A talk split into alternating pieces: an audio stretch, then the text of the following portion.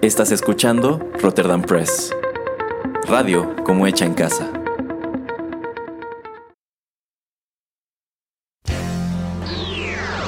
He-Man y los One Hit Wonders del universo. Yo soy Adam, príncipe de Eternia y defensor de los secretos del castillo Grayskull. Él es Pereira, mi más querido amigo. Fabulosos y secretos poderes me fueron otorgados el día en que levanté en alto mi espada mágica y dije... ¡Por el poder de Grayskull! ¡Ya tengo el poder!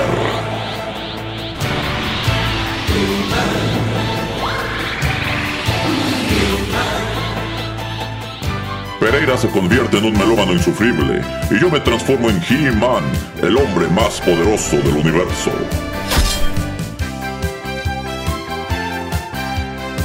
Solo tres seres comparten este secreto. El señor Álvarez, el padrino Larios y Erasmo. Juntos defendemos los One Hit Wonders del universo de las demoníacas fuerzas de Skeletor.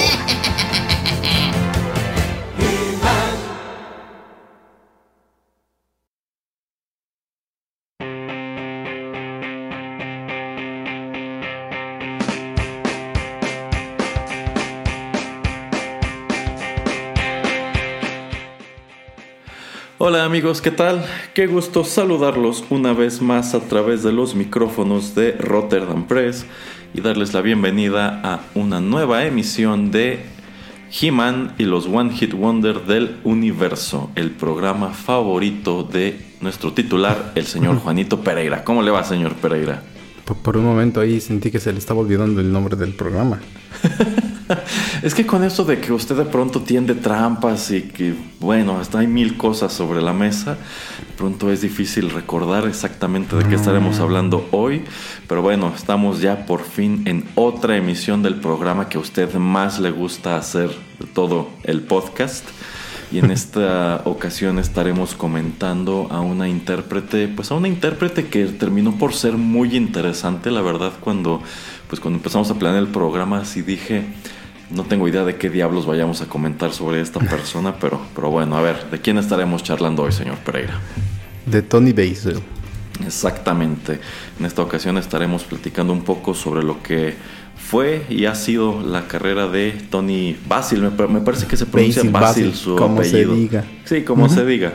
Bueno, pues una intérprete que pues se hizo mundialmente famosa en los años 80 y de la cual estoy seguro la gran mayoría de ustedes, igual que nosotros, pues no conoce gran cosa más allá de ese tema que fue muy popular en aquel entonces. Así que para dar inicio a esta charla, señor Pereira, ¿qué le parece si vamos de una vez con música? Muy bien. Ya regresamos.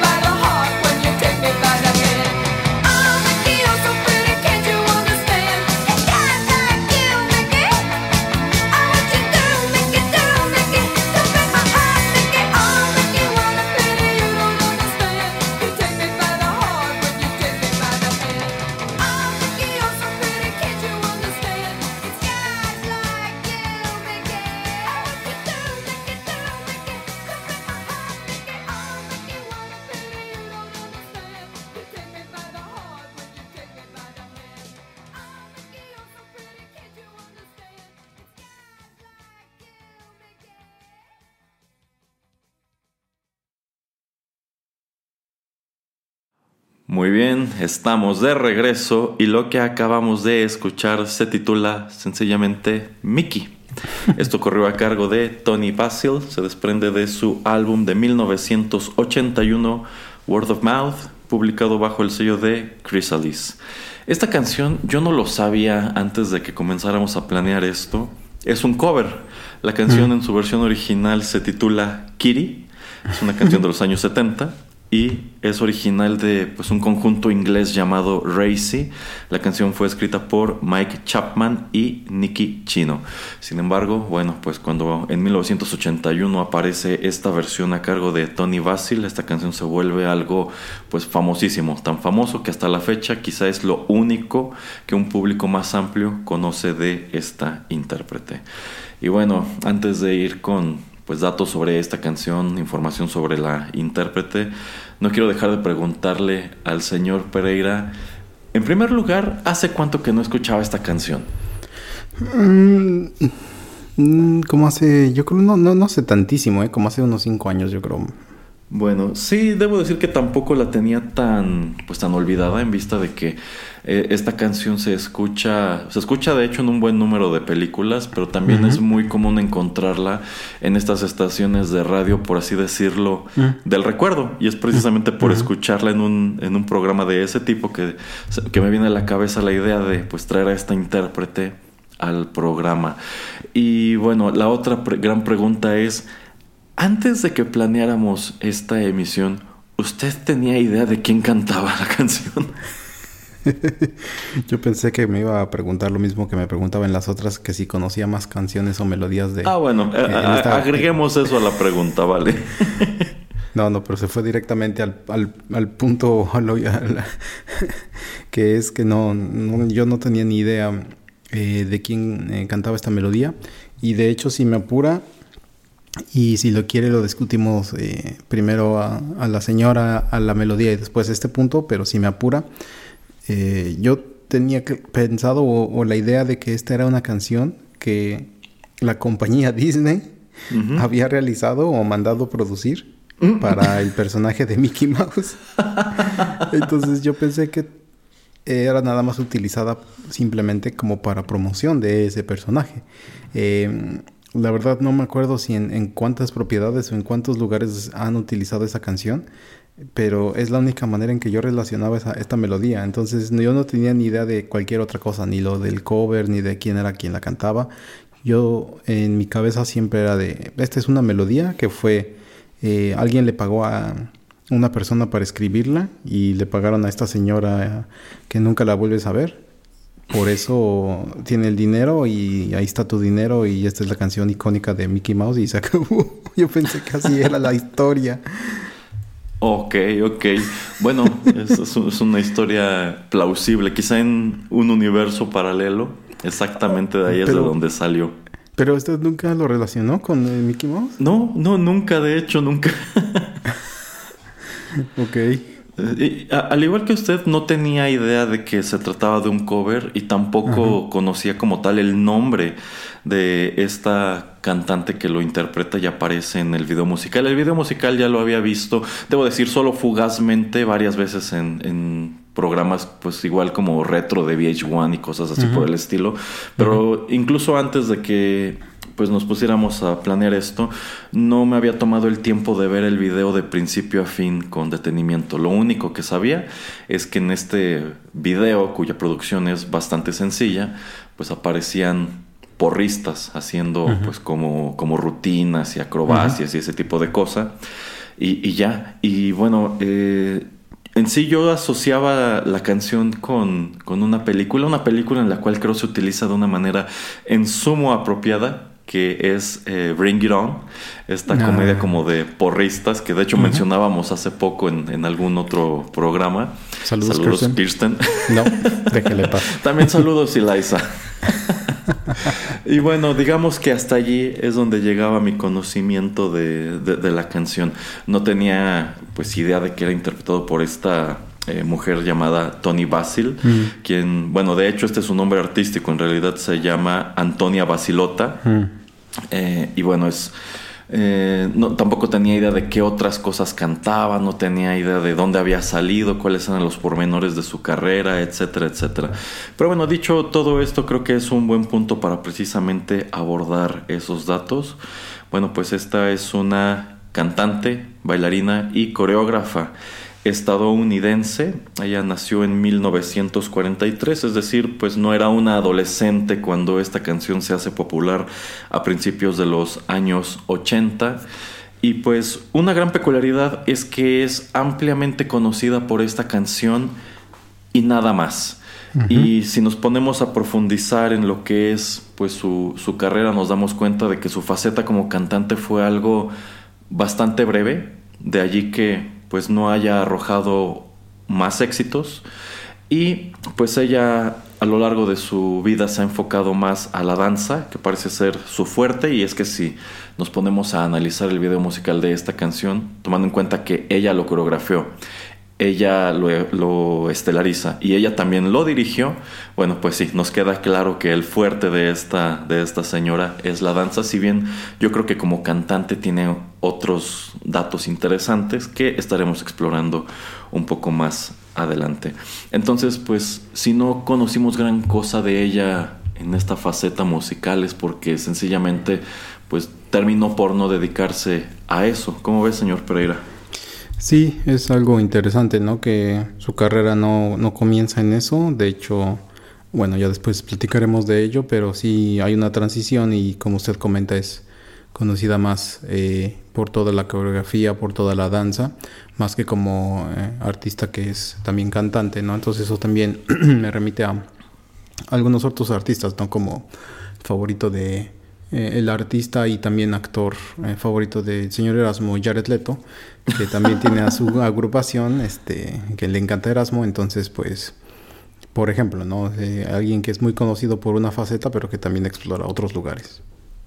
Sí, sí, de pronto no es raro encontrar a pues cantantes que tratan de incursionar de pronto en otras cosas, sobre todo el cine. Algunos se van al teatro y pues también abundan ejemplos como este que menciona el señor Pereira de Jared Leto, que pues todo el mundo lo conoce como actor, pero también ha perseguido una faceta pues como, como cantante o al frente de una, una banda de rock. Eh, pero en, en, el caso de, de, Tony Basil, pues ella comienza en el showbiz desde muy pequeña como, como bailarina y es exactamente ahí donde se desempeña durante un número de años hasta que en los años, hasta que en los 70, finales de los 70, principios de los 80, pues le entra también esa curiosidad de desempeñarse como, como cantante. Y bueno, para terminar este bloque, en vista de que traigo un número de canciones, no quiero que los bloques sean muy extensos. Eh, señor Pereira, ¿usted se tomó el tiempo de escuchar la versión original de esta canción, Kiri? Eh, no, de hecho no. Bueno, yo sí la busqué. Eh, grosso modo es lo mismo, sin uh -huh. embargo debo decir que pues es comprensible por qué esta versión de Tony Basil se hace mucho más famosa. Eh, empezando por el hecho de que el sonido que ella le imprime va muy de la mano con lo que tú ves en el video. Uh -huh. Es decir, tú al escucharla como que sí sientes que pues, algo tiene que ver por aquí lo, esta cuestión de las porristas, uh -huh. sobre todo si tomamos en cuenta que ella decide imprimirle otro ritmo con la, con la batería.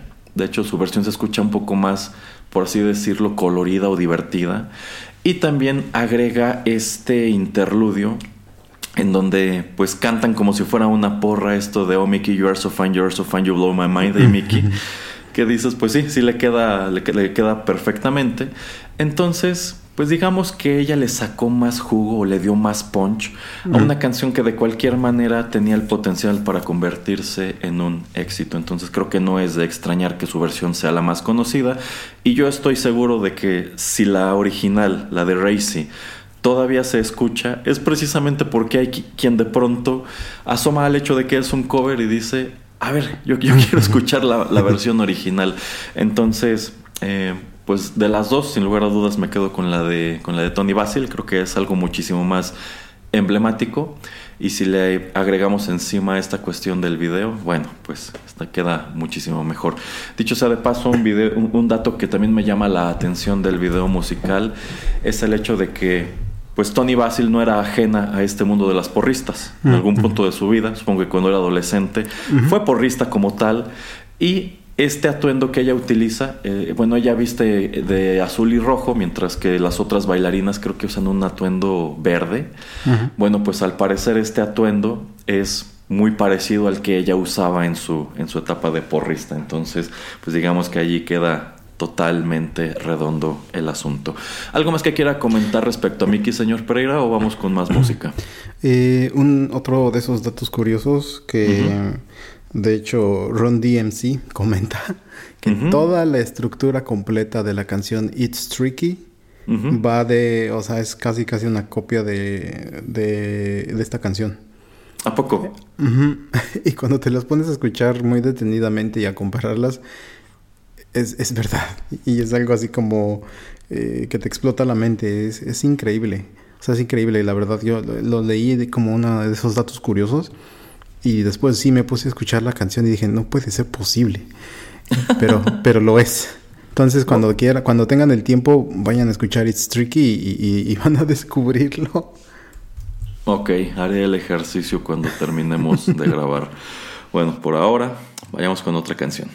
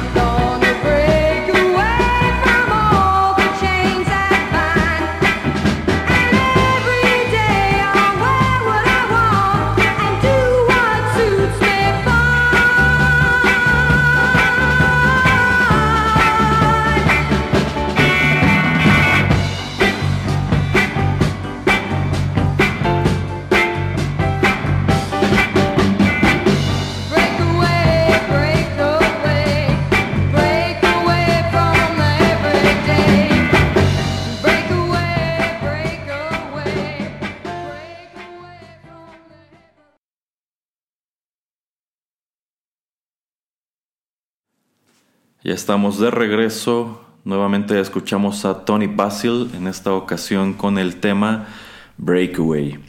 Esta canción, de hecho, forma parte del muy breve soundtrack de un cortometraje titulado así, Breakaway, del año 1966. Este es un cortometraje para el cual ella graba dos canciones. La principal de ellas es esta y estas dos canciones posteriormente son recopiladas como eh, a manera de sencillo por A&M Records. La canción fue escrita por Graham Gouldman, quien a su vez escribe pues más música para este mismo cortometraje que bueno, al- no encontré mucha información sobre el cortometraje. Sí me llama la atención el hecho de que, pues, esta canción, digamos que a su vez es el debut de Tony Basil como cantante y también como actriz en vista de que aparece en el mismo. pero no lo encontré en YouTube y no encontré mucha información más allá de que este cortometraje fue realizado por un artista conceptual llamado Bruce Conner. Al parecer es una pieza cinematográfica muy breve y muy abstracta, como el tipo de cosa que tú puedes ver de pronto en display en museos como de arte moderno, una cosa Es así. lo que iba a decirle. Eh, lo cual me hace suponer que quizás no sea muy bueno, pero debo decir que la canción me gustó mucho. Entonces, si en este punto, en los años 60, Tony Basil ya llevaba un número de años desempeñándose como bailarina y como coreógrafa, yo quiero suponer que en algún momento alguien la escuchó cantar y le gustó lo suficiente como para decirle, oye, ¿quieres venir a grabar un par de canciones para pues este filme experimental? Y a mí me parece pues una manera muy interesante de comenzar su carrera. ¿A usted qué le pareció esta canción, señor Pereira? Eh, sí, concuerdo. Y además con el año, eh, siento que va muy de la época, ¿no? Es un, como un rock de los 60s. Ujú. Y si escuchas mucho el riff repetitivo de la, de la misma me- melodía, como que para mí sí, sí se asemeja mucho. eh, lo único que llego a pensar es, sí, esta canción viene de, de ese, de esa época. Eh, me agrada, pero tampoco es algo que eh, sobresalga para mí de esa época, ¿no? O sea, de música que yo escucho y que conozco de esa época, pues no es algo que yo diga, oh, esto resalta bastante. Pero es bastante agradable, la verdad. Em, ya después vamos a platicar un poquito a dónde se toma dirección su carrera. Pero, pero está bien, o sea, la verdad sí es algo que, que- que está bien para el oído. Entonces, em, fue un buen inicio de su carrera como cantante, digo yo. Eh, sí, sí, y bueno, si tomamos en cuenta que esto nos viene de 1966 y ella no presenta su primer álbum hasta 1981, bueno, ahí podemos constatar que en realidad ella, pues no es, al parecer no estaba muy interesada en hacer carrera como cantante, sobre todo si tomamos en cuenta que como bailarina le estaba yendo bastante bien. Y es que bueno su nombre no es muy conocido y en definitiva la gran mayoría no ubicamos gran cosa de su corpus artístico. Pero la verdad es que ella puede contar un gran número de créditos créditos pues nada despreciables como el hecho de que pues ha trabajado con bandas como los Talking Heads y también figuras como David Bowie como eh, Bette Midler y bueno, otros tantos. De hecho, me parece que Tony Basil como tal, eh, pues fue la coreógrafa y llevó como tal alguna gira importante de, de Bette Midler en, en su momento. Y creo que también ha hecho lo mismo para Tina Turner. Entonces, pues no es una persona muy visible, pero sin duda dentro del showbiz en los años 70, en los años 80, yo creo que pues debía ser conocida y pues tomando en cuenta que son actos bastante, bastante grandes, pues se ve que sabía hacer muy bien su, su trabajo. Y también como dato adicional sobre pues estos primeros roces que ella tiene con la música, un crédito que a mí me, me sorprendió muchísimo es el hecho de que ella fue uno de los primeros invitados musicales de Saturday Night Live cuando el programa debuta en 1976 y esto lo hace con una canción de, de jazz que se titula Wham Rebop Boom Bam. ¿Cómo? Wham Rebop Boom Bam. Ah. y si yo puedo decirlo usted también, señor Pereira. este antes de que grabáramos este programa, le compartí al señor Pereira precisamente el videoclip de, de ese momento, en el cual, pues al parecer, a ella le invitan a interpretar este número como relleno meramente.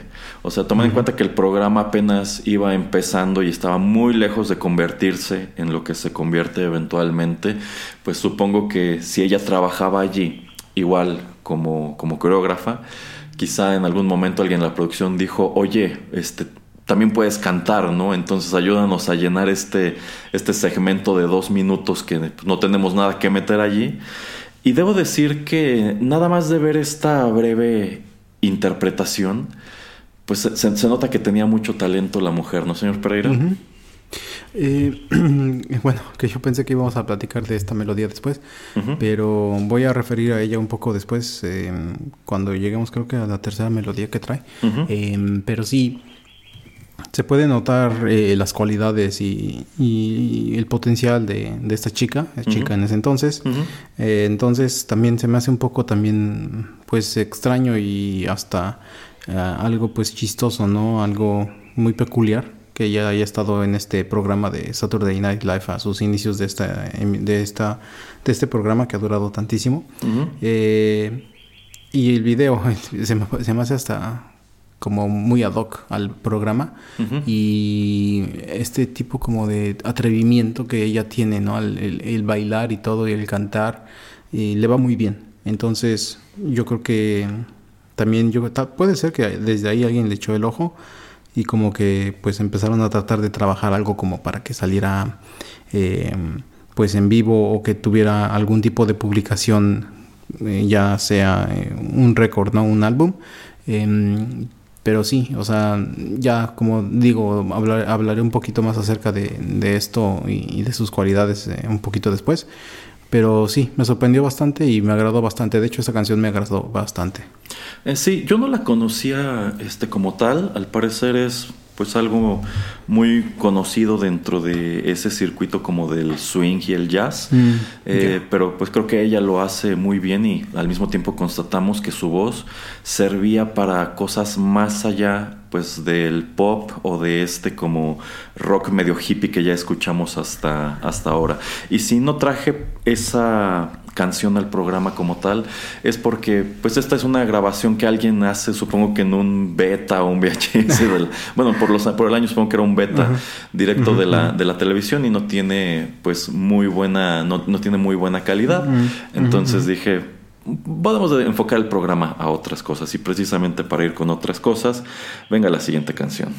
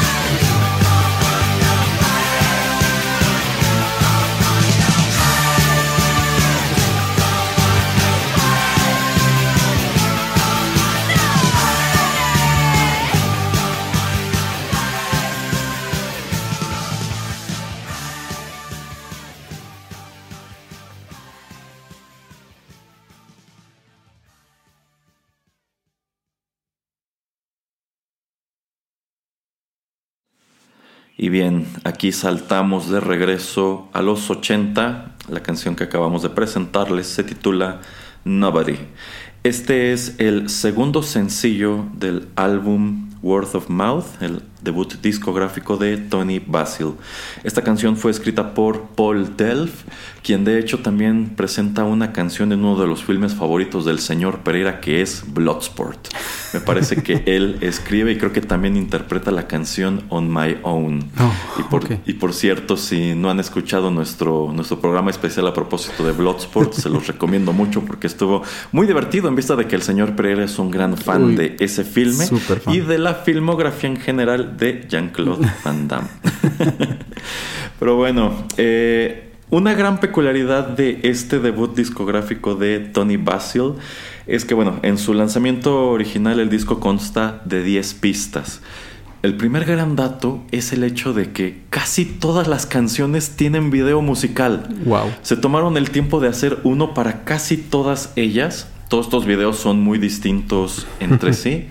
Y otra gran peculiaridad es que, en vista de que esta chica al parecer era muy conocida en la industria, pues se acercó a un gran número de músicos y compositores para que, par- para que participaran en el, en el álbum. Aquí hay varios compositores, hay varios músicos que participan en las distintas pistas. Eh, y una peculiaridad eh, que me llama la atención es que en muchas de estas canciones encontramos pues a los integrantes de una banda que me parece que aún está activa, que es eh, Devo. No sé, señor Pérez, si usted ubica esta banda Devo. No, no, no, no, no me suena. O Divo me parece que se pronuncia. Bueno, eh, quizá por nombre muchos no los ubican. Son muy conocidos. fueron- se hicieron muy conocidos en los 80 con una canción que se titula We Beat.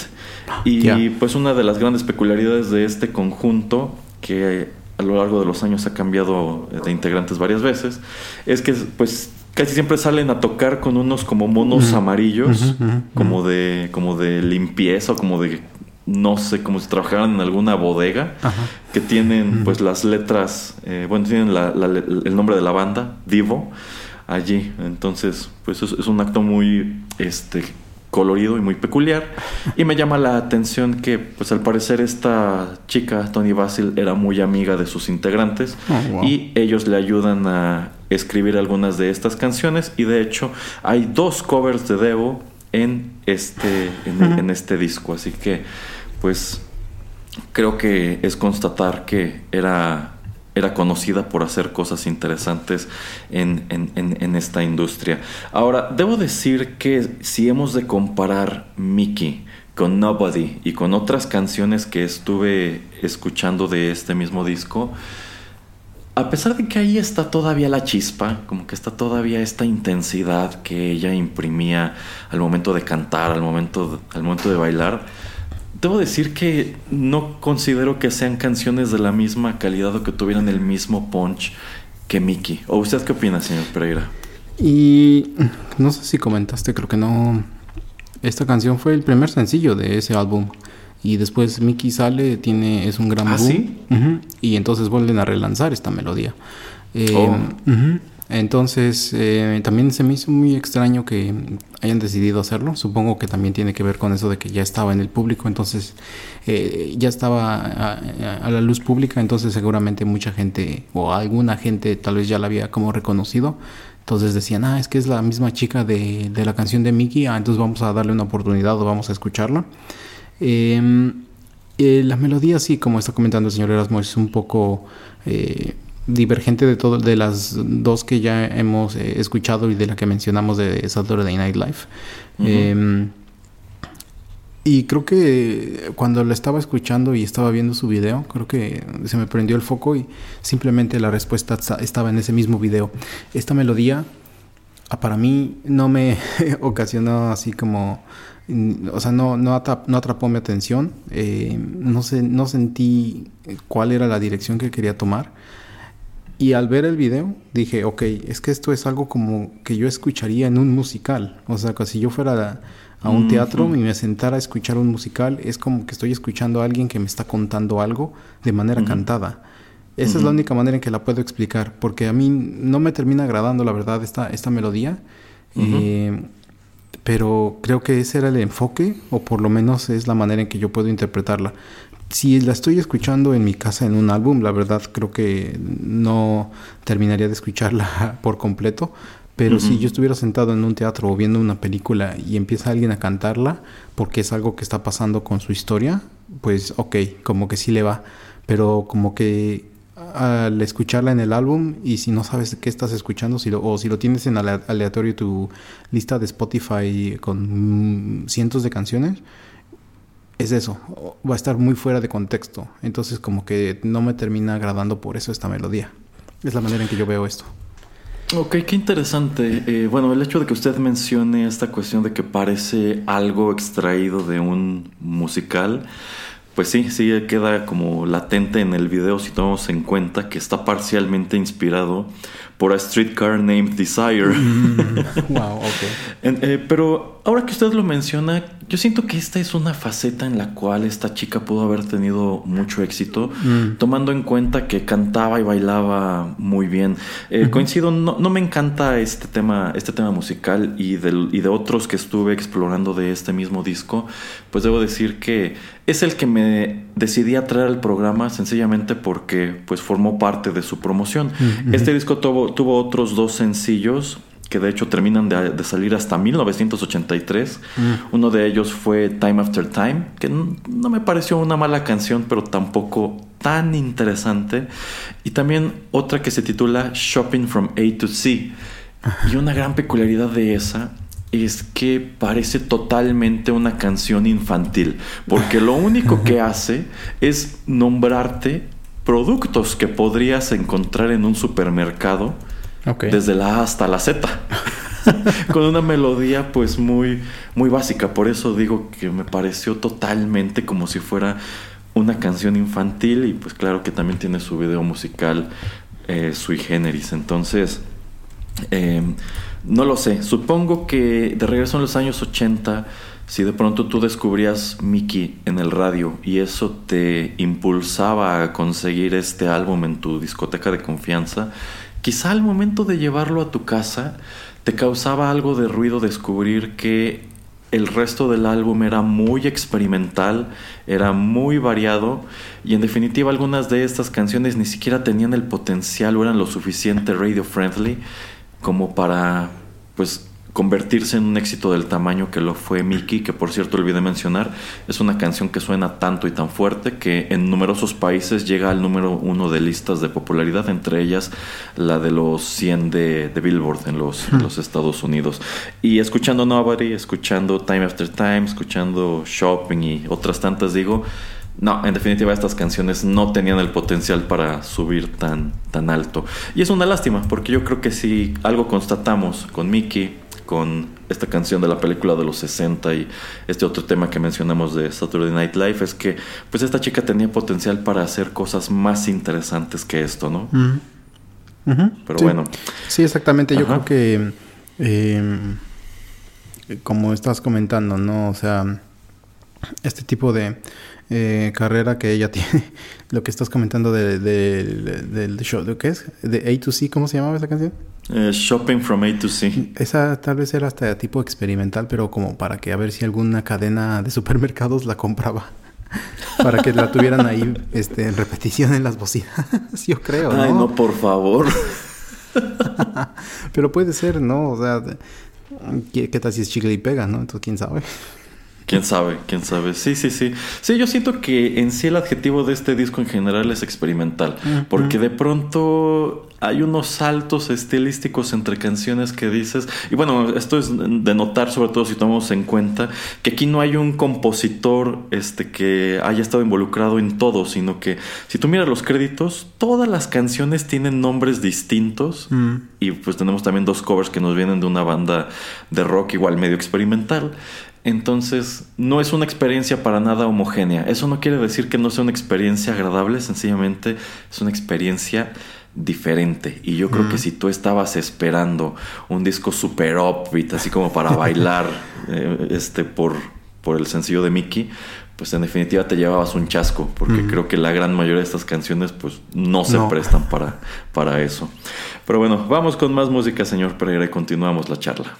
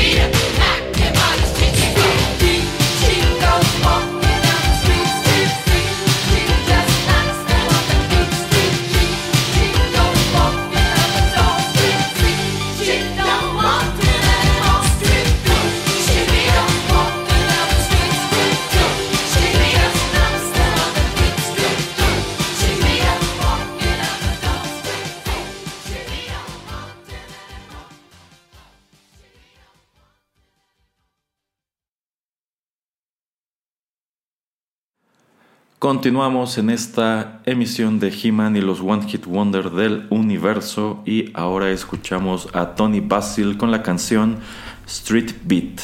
Este fue el primer sencillo de su segundo lanzamiento discográfico titulado sencillamente Tony Basil de, de 1983, también publicado por Chrysalis Records. Esta canción fue escrita por Ali Willis, Bruce Roberts y Tony Basil.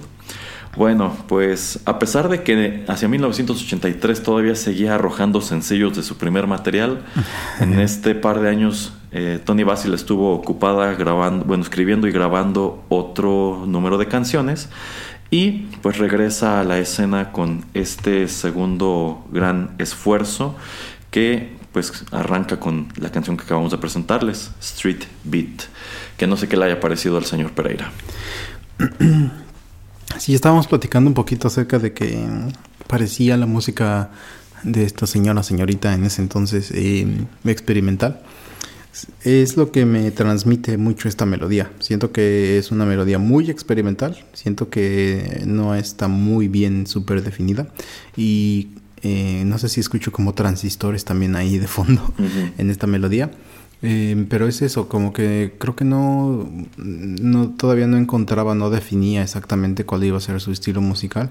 Entonces yo creo que también por eso es este tipo de canción que siento como que, mm, o sea, me suena algo eh, extraño, pero que está tratando de eh, ser diferente y tal vez lo suficientemente diferente para ver si a la gente le atrae y después pues eh, su carrera seguir o continuar en esta dirección. Eh, eso es lo que pues pensé con, con la melodía porque no, la verdad no, no me transmitió nuevamente otra cosa, pero yo dije, ok, como que eh, está mucho, mucho tratando de ver qué es lo que le va a gustar a la gente como para poder seguir eh, en ese, en ese movimiento, en ese estilo. Sí, bueno, aquí encontramos esta misma cuestión de que todas las canciones cuentan con créditos muy distintos, entonces Mm. o tenemos otro álbum muy experimental en donde no hay un sonido muy homogéneo y pues bueno, si la intención de este sencillo inicial era promover el álbum y regresar a, a esta, a esta chica a los reflectores, pues aquí encontramos un número de malas decisiones. La primera de ellas es que pues era considerablemente conocida por Mickey, que es una canción con ritmo, es una canción con energía. Y de nuevo, si tú compraste en su momento Word of Mouth esperando encontrar canciones de ese tipo, te llevaste el chasco de que no contiene canciones de ese tipo y este tampoco. Quizá debieron haber pensado, necesitamos otra canción que se parezca a Mickey, nada más para volver a, a- a agitar el agua, ¿no? Pero en este caso, Street, Street Beat no tiene prácticamente nada que ver. Sí tiene algo de ritmo, pero no es lo mismo. Y otra gran metida de pata, considero yo, es el hecho de que este fue el primer sencillo que ponen en el mercado.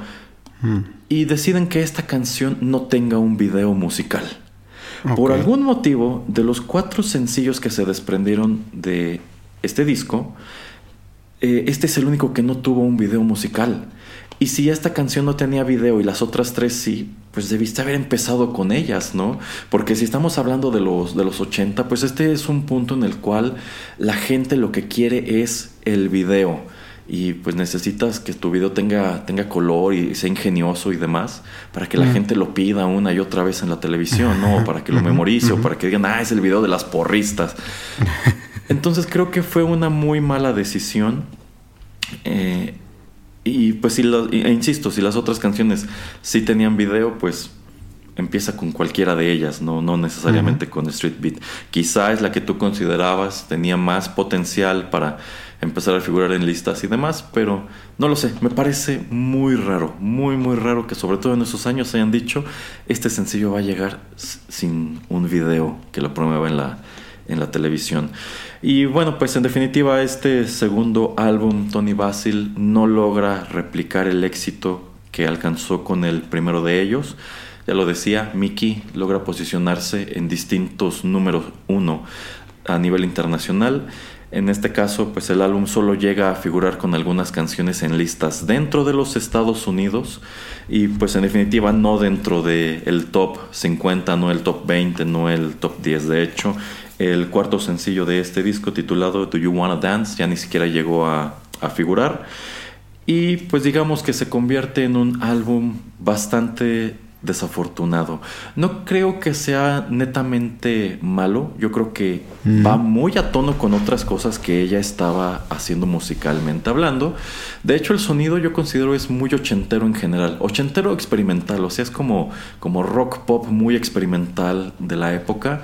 Y si miras atrás y lo escuchas y si ves los distintos videos musicales que ella arrojó en su momento, dices, sí, sí es totalmente los 80 pero precisamente partiendo del hecho de que este disco pues no fue de ninguna manera un gran éxito, termina por convertirse en el último lanzamiento de estudio de Tony Basil y después de 1984, que es cuando termina la promoción, ella prácticamente decide poner fin a su carrera como cantante.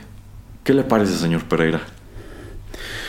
Eh, pues es que tal vez yo creo que es una buena decisión. O sea, si ya tenía una carrera pues muy bien hecha, muy bien establecida con otra profesión y esto nada más lo tomó como por gusto y por una u otra razón le pega una melodía, pues eh, yo creo que se sintió pues muy bien ella, tal vez hasta feliz de, de que esto haya sucedido, pero llega un punto, ¿no? En el que tienes que decidir y definirte a dónde quieres ir, a qué rumbo quieres eh, tomar tu vida.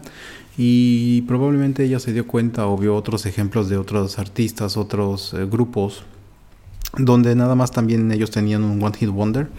Y esos grupos o cantantes, eh, pues simplemente sacaban y sacaban y sacaban más álbums. Pero pues lo único que la gente les pedía era la, una, la misma única canción. Eh, que es a veces también lo que hemos platicado aquí en algunas ocasiones en este programa.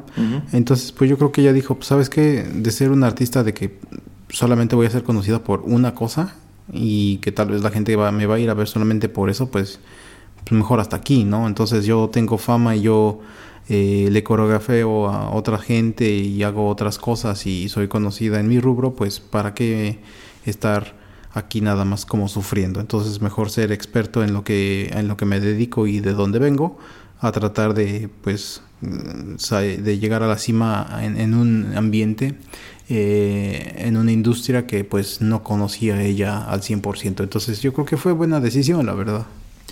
Efectivamente, coincido con muchas cosas que usted comenta y yo creo que nadie lo resumió mejor que en su momento la película de Highlander y posteriormente Kurt Cobain con esta frase de It's better to burn out than to, than to fade away, ¿no? Eh, probablemente esta cuestión de la, de la música es una oportunidad que a ella le surgió, es una inquietud que de pronto tuvo. Voy a probar suerte como cantante, a lo mejor la armo. Y la verdad yo creo que tenía mucho talento para, para hacerlo.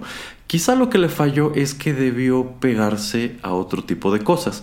Por ejemplo, si se hubiera dedicado a cantar este jazz swing, creo que lo hubiera creo que lo hubiese ido bastante bien. Pero quizá por las modas de la época, quizá porque estábamos entrando a los años 80, pues Exacto. también empezó a inclin- decidió inclinarse por ese tipo de sonidos y pues como usted como usted bien dice, o sea, ella era bailarina, era coreógrafa, de pronto le surge esta oportunidad de ser cantante, quizá termina por decir "Mm, efectivamente, este, ¿para qué me convierto en pues en un- uno de estos uno de estos actos que solo este tienen un, un éxito y se quedan allí eternamente tratando de hacer carrera no mejor pues lo dejo como lo que fue como una buena experiencia y sigo adelante con mi vida.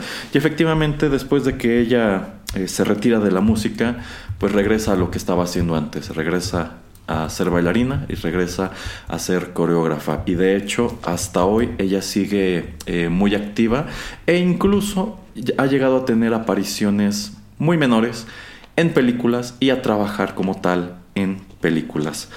Entonces, eh, pues sí, quizá mucha gente podría verlo como que fue una carrera fallida. Yo no considero que lo sea, yo creo que si se hubiese aferrado a seguir cantando y de pronto hubiese incursionado otras cosas, habría tenido éxito, pero me parece muy respetable tomar la decisión de, ok, no es lo mío, lo mío es otra cosa, estuvo padre, pero hasta aquí lo dejamos, ¿no?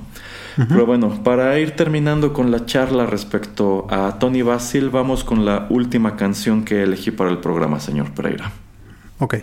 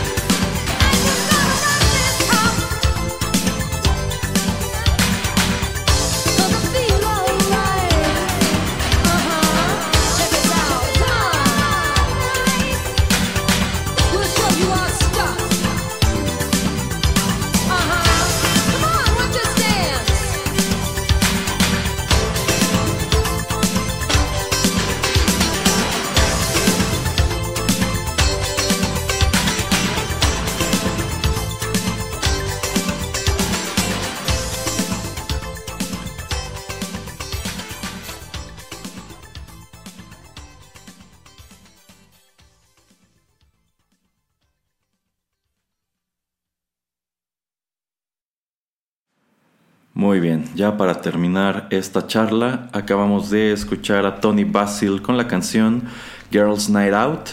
Esto fue escrito y apareció en el filme de 1986 Modern Girls, cuyo soundtrack fue recopilado ese mismo año por Warner Brothers Records.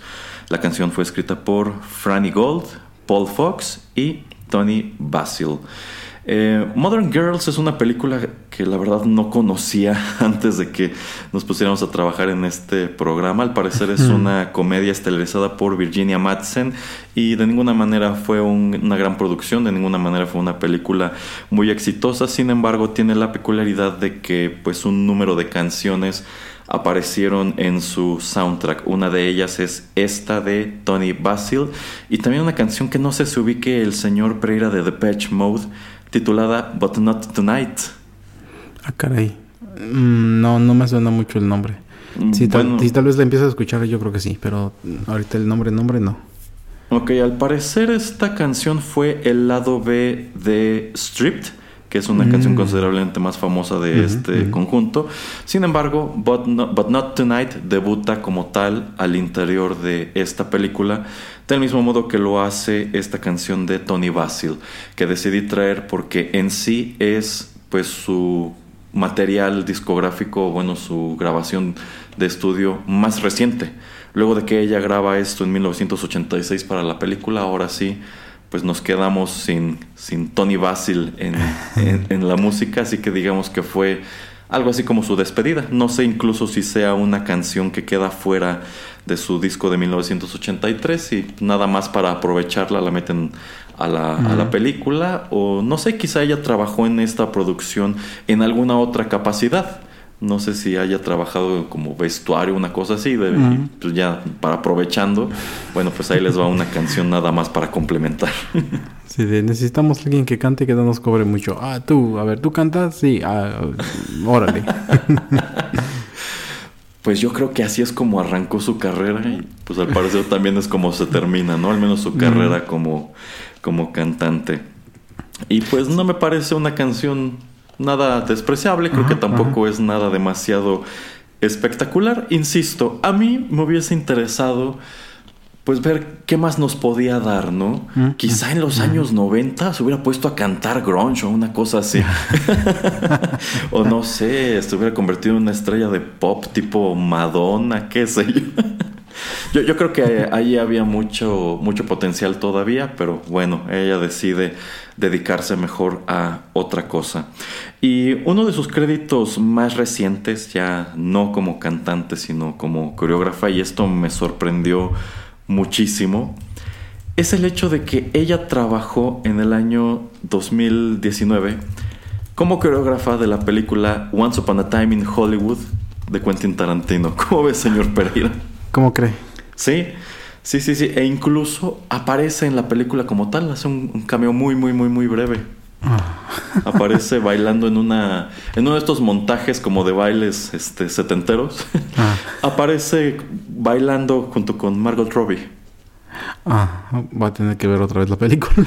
Este, otra vez, o el es clip. muy fugaz, o sea, es- debe ser cosa de dos segundos máximo, porque es muy al principio, cuando están como que mostrando el planteamiento. Hay una parte en donde efectivamente te pasan un montaje de, bueno, eh, Margot Robbie es el personaje de, de Sharon Tate y ella está, este, pues, bailando, este, y pues allí puedes ver en, a un costado precisamente a Tony, a Tony Basil. Eh, ella comenta que cuando Quentin Tarantino la contrata para que haga las coreografías de este tipo de, de secuencias, pues le sorprende que él estaba considerablemente, fa- considerablemente familiarizado con su carrera. O sea, él, él sabía muchas de las cosas que acabamos de, de comentar y pues para él fue muy padre tenerla a bordo en su película. ¿Cómo ve? Es de esas cosas, ¿no? Que ya lo que estábamos comentando, o sea, si, si en verdad eres una persona que pues sabes a lo que te dedicas, ¿por qué no? O sea, creo que aquí em, es una prueba fehaciente de lo que estábamos comentando en el bloque anterior. Y no, la verdad no sabía acerca de, de, esta, de este comentario de Quentin Tarantino. Nada más súper rápido, sí, comentar también que me gusta mucho esta canción. Bueno, no mucho, pero sí me gusta. O sea, es algo mucho ochentero, pero que pues yo sentí que también ya empezaba a ir en una dirección, digamos, entre, eh, entre comillas, correcta. Y lo que dice el señor eh, Erasmo acerca de que se hubiera dedicado a cantar grunge o algo, eh, pues tal vez hubiera podido ya ser alguien como Joan Jett, ¿no? O sea, ir en esa dirección, ¿no? Eh, ¿Quién quita y, y- y pegaba ese tipo de estilo? Eh, otra cosa que tal vez ella hubiera hecho, pero bueno, ya hubiera sido ella tal vez de una edad un poco avanzada y no sé qué tanto le hubiera pegado la voz, es como en algún otro momento también he comentado, por ejemplo, Michael Bublé que empieza a hacer ese tipo de música muy de jazz, muy de swing, a principio o a mediados de los 2000 Ujú. eh, y ese tipo de música que ella estaba presentando pues ya en los set- en mediados de los 70 en Saturday Night Live obviamente pues no era el tiempo no o sea la- la- las épocas eran muy pegadas pero si hubiera salido o si sal- saliera alguien con ese tipo de estilo hoy yo sí la seguiría. O sea si ella saldría saliera hoy eh, bueno un artista entre comillas más joven o sea alguien entre en sus 30 40 y cantar ese tipo de melodías tal vez existe y no, no, no conozco pero a mí me gustaría escuchar mucho ese tipo de música y con alguien que pues retome ese tipo de melodías. Eh, entonces yo digo que pues lamentablemente no sigue en esa dirección también porque el mercado pues no, no iba a ponerle mucha atención. Eh, pero pues se me hace sí me sigue se me sigue me sigue siendo se me sigue haciendo una un estilo de música muy interesante eh, que puede ser retomado pues en varios momentos de en varias décadas en varios momentos de la historia de la música que están por venir. Y yo creo que siempre se va a sentir eh, pues algo fresco no entonces pues ya veremos pero pues muy fugaz también no la, vida eh, como cantante de, de, de esta señora. Eh, sí, efectivamente yo considero que tenía mucho potencial para haber desarrollado carrera dentro de ese género. Eh, en definitiva, eh, también estoy de acuerdo, quizá en los 70 no había mucho interés al respecto, pero ahora que ha pasado tanto tiempo y digamos que pues ese tipo de música, el swing, el jazz de la vieja escuela, todo este material que podremos decir conforma el Great American Songbook, es algo muy desconocido para un público joven. Y yo considero que una manera muy interesante de acercarlo al mismo pues hubiese sido a, a través de interpretaciones como la que ella realiza en Saturday Night Live, ¿no? Acompañado de una, de una coreografía súper vistosa. Pero bueno, muy interesante la charla respecto a, a Tony Basil. ¿Quién quita, señor Pereira? Y en unos años todavía nos sorprende regresando a la música. Insisto, yo creo Pues- que todavía tiene mucho que dar. Pues de hecho, eh, no sé, Tony Bennett tiene creo que más de 90 años y ahí sigue. Y esta señora creo que tiene 76, 74, entonces pues sí, ¿quién quita? Sí, sí, es un, todavía es una posibilidad, pero bueno, si no hay nada más que decir, es así que estamos llegando al final de esta emisión de He-Man y los One Hit Wonder del universo. Señor Pereira, recuérdele a nuestros escuchas dónde nos encuentran.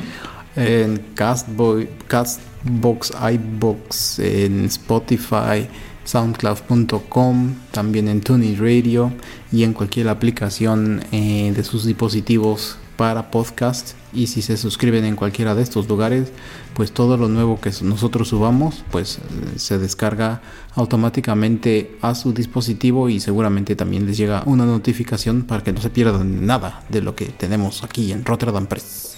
Correcto, así que se despidan de ustedes a través de estos micrófonos el señor Juanito Pereira y Erasmo. Hasta la próxima.